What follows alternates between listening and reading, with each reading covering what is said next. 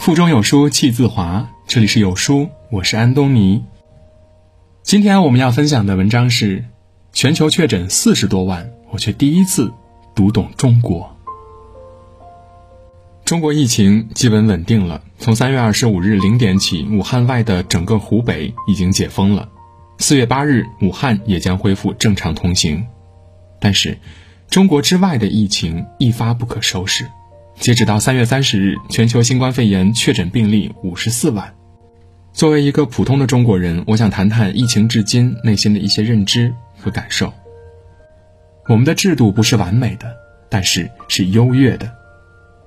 作为一个社会主义国家，长期以来我们承受了太多的偏见和诋毁，以至于很多时候我们自己人都会陷入自我怀疑，觉得西方的月亮更圆，空气更甜，人民更高贵。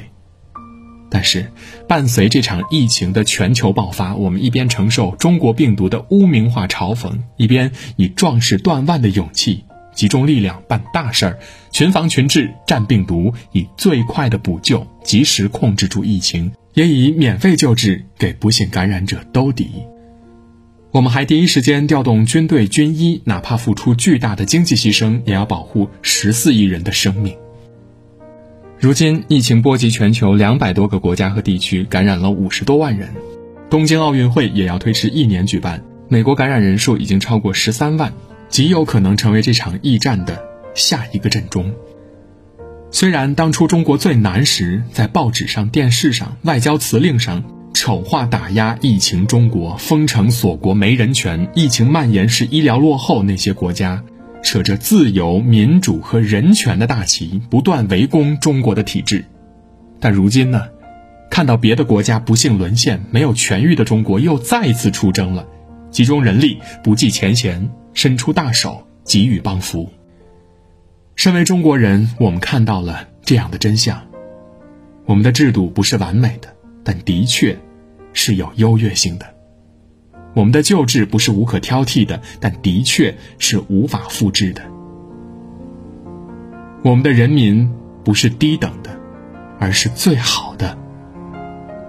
我有一个做自媒体的朋友，三观正，文章好，在意大利留学，如今仍然禁足在意大利疫情重灾区艾米利亚大区首府博洛尼亚市。据他的所闻所见，意大利疫情这么严重，但是公交还在运行，酒店还在聚会，戴口罩的人还不是很多，不听政府指令偷偷溜出家门乱逛的人大有人在。要知道，意大利如今确诊人数已经超过九万人，每天确诊人数都以五六千计。死亡高达一万零七百七十九例，不独独是意大利。就在最近，西班牙有一位一线医生看到本国居民到处聚会，牵着狗四处溜达，而他已经连续工作十个小时没有休息好时，忍不住在镜头前痛哭，呼吁全国人民：灾难来了，求求你们不要外出了。暂且不论东西方生死观的差异，就从流行病传播的角度来说，每个暴露外出的人就相当于一个移动的病毒培养箱，不仅关乎个人生死，而且关乎家人、同胞、医护、国家的防治。在这一点上呢，再也没有哪个民族像我们中国人如此血脉相连，如此团结一致。不管是我们老家村上的父老，还是我们城里所住的小区。政府一声令下，都集体禁足，就连地头蛇和上访户都乖乖的待在家里秀起了美食。听话当然不代表高级，但是在疫情面前，服从指挥和命令，不给病毒传染机会，却可见集体修为。不过春节，放弃社交，不做生意，冲上一线，心甘情愿陪这个国和更多家一起挺过劫难，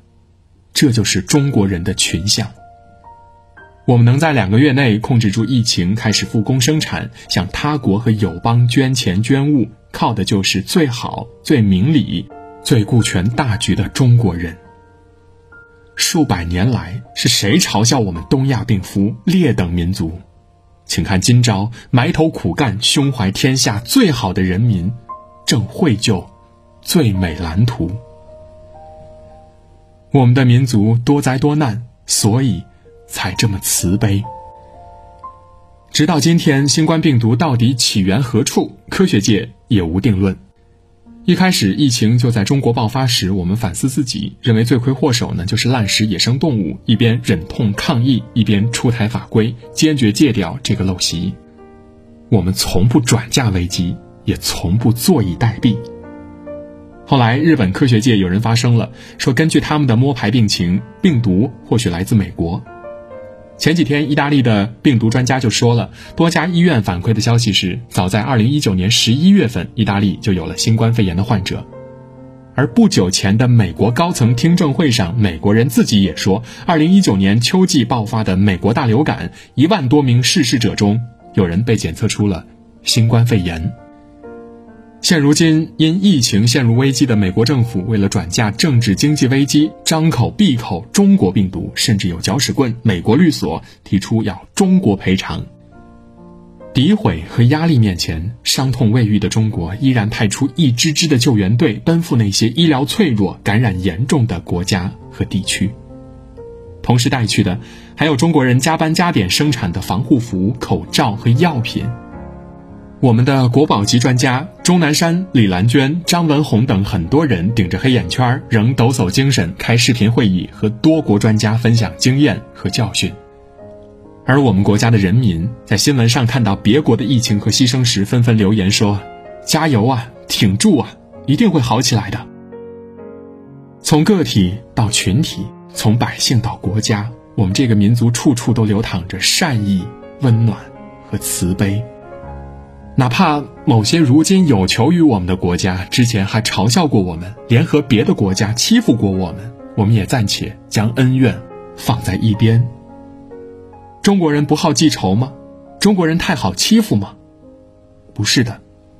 是遭受过太多苦难，经历过太多欺凌，承受了太多不公后，中华民族骨子里的仁爱、公道、豁达、宽厚、天下为公的内核始终都在。或者说，正是因为有过太多不幸，中国人才对这个地球上的所有不幸，都感同身受。是这场疫情让我们更懂得，中华民族的集体气质里最迷人的部分是不屈不挠、自强不息，更是乐善好施、慈悲为怀。我们的国家要直面问题，但从不放弃。哪怕今天，我个人还觉得，在疫情初期，湖北时任决策者的一系列操作呢，是延误疫情、草菅人命的错误。钟南山院士也说了，要是早五天采取一系列的有效措施，那么今天我们的确诊病例呢，可能就不是八万多人，而只是两万多人。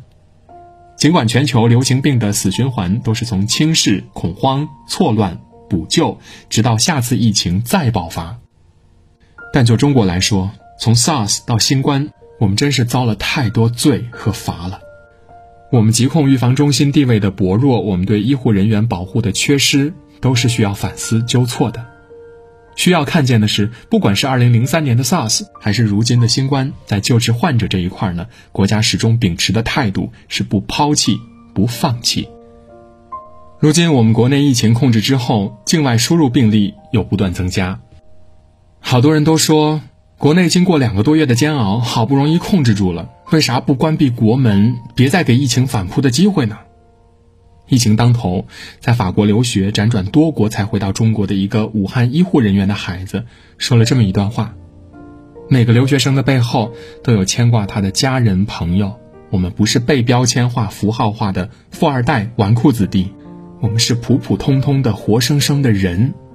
我们会怕死，会想家。我们不忍心伤害别人，但也没有那么伟大无畏，牺牲自己。我们想在最危险的时候回到祖国和妈妈的怀抱，这是我们软弱也真实的人性。这也正是当下中国无法进航的原因。疫情最严重时，国外华人和海外留学生曾经想方设法寄物资回来，帮祖国渡过难关。如今中国成了最安全的地方，我们怎么能把这些人拒之门外呢？他们也是祖国的孩子，也是谁家的儿女。他们大部分人明事理，也守规矩。当其他国家为了自保，纷纷选择关闭国门时，中国仍对境外同胞敞开怀抱。这看似优柔寡断，但如果你理解了自家母亲的心，你就能读懂此刻的中国。我们的科学家是国宝功臣，被当被长情厚待。前天看新闻时读到中国工程院院士张伯礼的故事，这位在中医药研究上倾注毕生心血的七十一岁老人，在疫情最严重的时候赶赴武汉，来到一线。二月十五日，他胆囊炎发作，拖了几天后还是动了手术，医生让他卧床休息，他躺了一个星期就出院了，再次投入到抗疫一线。他说：“那么多医护都在和时间赛跑，他无法心安理得的养病。”这场疫情中，我们看到了八十四岁的钟南山院士拿着那张广州开往武汉的无座车票，坐在高铁餐车内闭目养神的样子；看到了七十二岁的李兰娟院士和团队人员一起守在一线，脱下防护服后微笑脸庞上那道深深的裂痕。我们也看到。在人群中发生的张文宏主任，每一次出现都顶着黑眼圈，侃侃而谈。危急关头方显英雄本色，大灾之下可见国士无双。我们要感谢这一群又一群具有专业精神和悲悯情怀的科学家们，他们不仅挽救了一个民族，而且重塑了一代人的三观。强大而无畏的中国不可能建立在泡沫和娱乐之上，而是需要一代又一代这样的实干家。我辈不再妄自菲薄，我辈应该自信自立。普利策新闻奖得主 Ian Johnson 在反思疫情下西方诸国纷纷沦陷时说：“西方国家的人民对中国政治体制充满成见，让他们低估了中国的做法给他们国家带来的可能价值和意义。”说的太对了。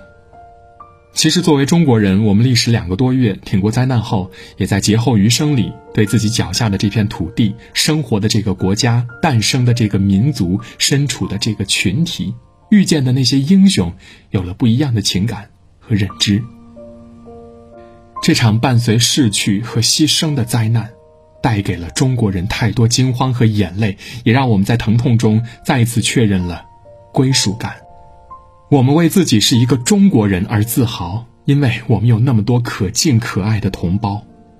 我们为自己是一个中国人而自信，因为我们的民族正以更强大、慈悲的样子以德取信；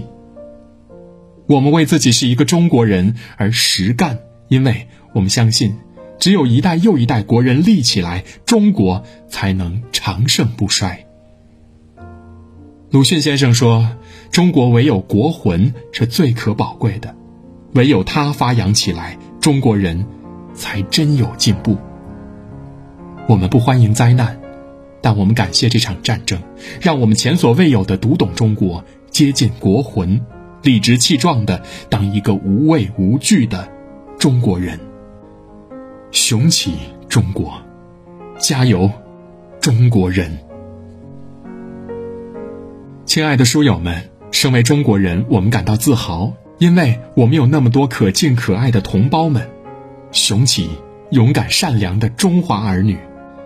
有书早晚安打卡又更新了，这次呢，我们增加了阅读板块，让你在每天获得早晚安专属卡片的同时，还能阅读更多的深度好文。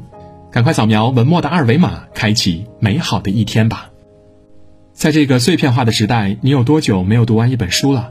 长按扫描文末的二维码。在有书公众号菜单免费领取五十二本好书，每天有主播读给你听。